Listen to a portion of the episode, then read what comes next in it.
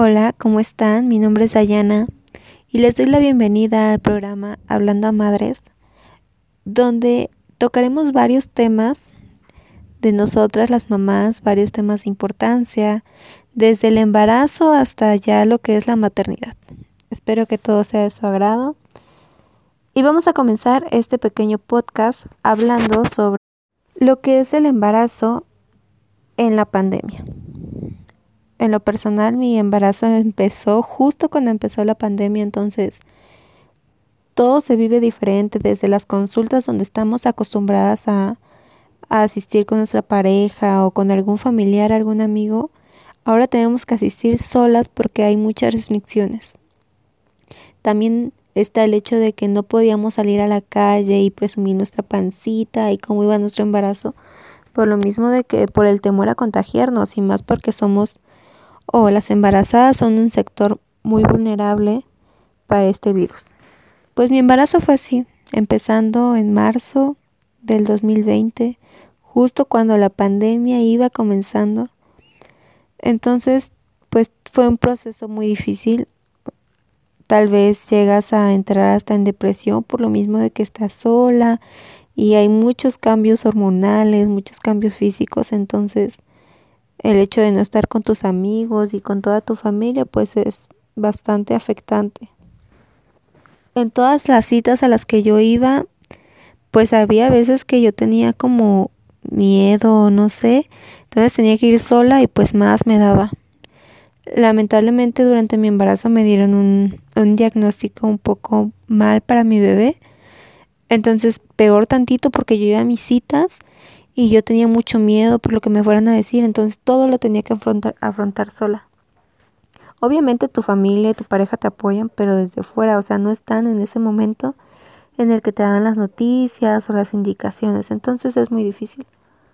Estuve varias veces internada, entonces todo eso era estar sola, aislarme completamente y eso definitivamente me deprimió más de lo que ya estaba.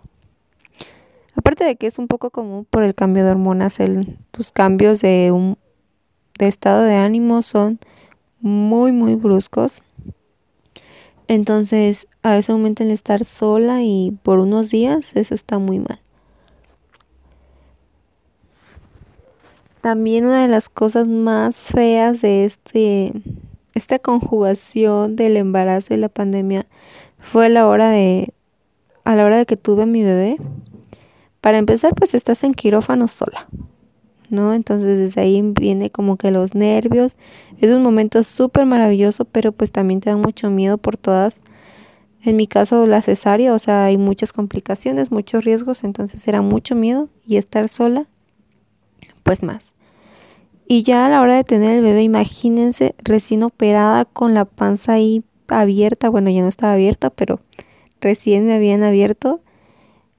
Y pues estar sola porque no dejaron entrar al papá ni a ningún familiar en estar conmigo. Entonces yo tenía que cargarlo, tenía que cambiarla, todo. Entonces es muy difícil, muy estresante, muy demandante de verdad.